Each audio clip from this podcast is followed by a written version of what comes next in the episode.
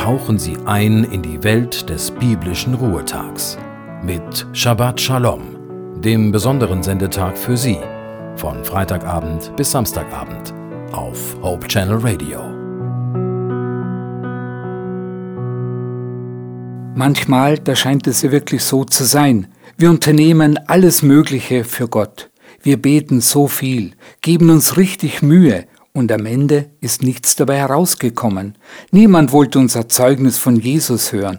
Keiner der Besucher des Gästegottesdienstes ist wiedergekommen und keinerlei Rückmeldung, trotz unzähliger verteilter Broschüren. Aber der Schein trügt. Gott sagt uns, dass nichts, was wir für den Herrn tun, vergeblich ist. Im biblischen Buch des Propheten Jesaja heißt es, wenn Regen oder Schnee vom Himmel fällt, kehrt er nicht wieder dorthin zurück, ohne dass er etwas bewirkt.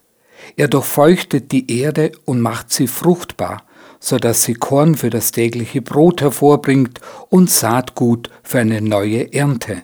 Genauso ist es mit dem Wort, das ich spreche.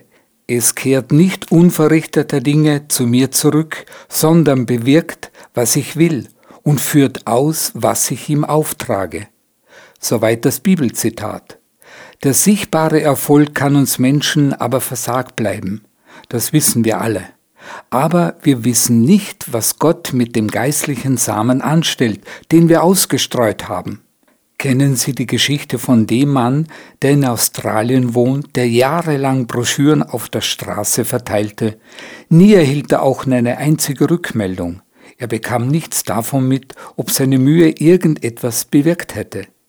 Doch nach Jahrzehnten, da fragte ein Pastor aus England einmal ein neues Gemeindeglied, wie dieses denn zum Glauben gekommen sei.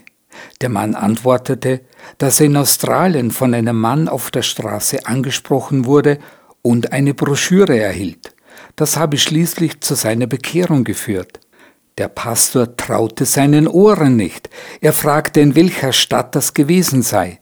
Am Ende stellte sich heraus, dass auch der Pastor einst durch diesen Australier zum Glauben gekommen war.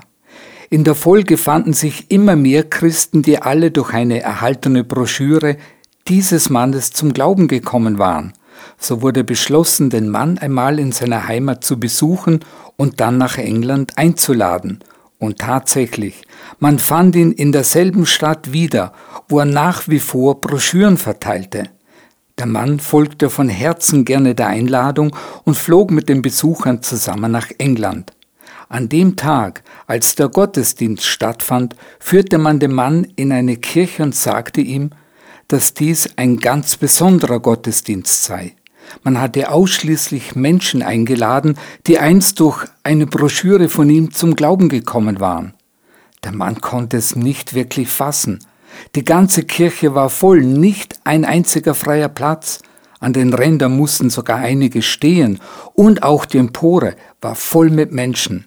Von Herzen gerührt dankte der Australier seinem Herrn, dass er so viele Jahre und Jahrzehnte später auf einen Schlag die Früchte seiner Arbeit sehen durfte.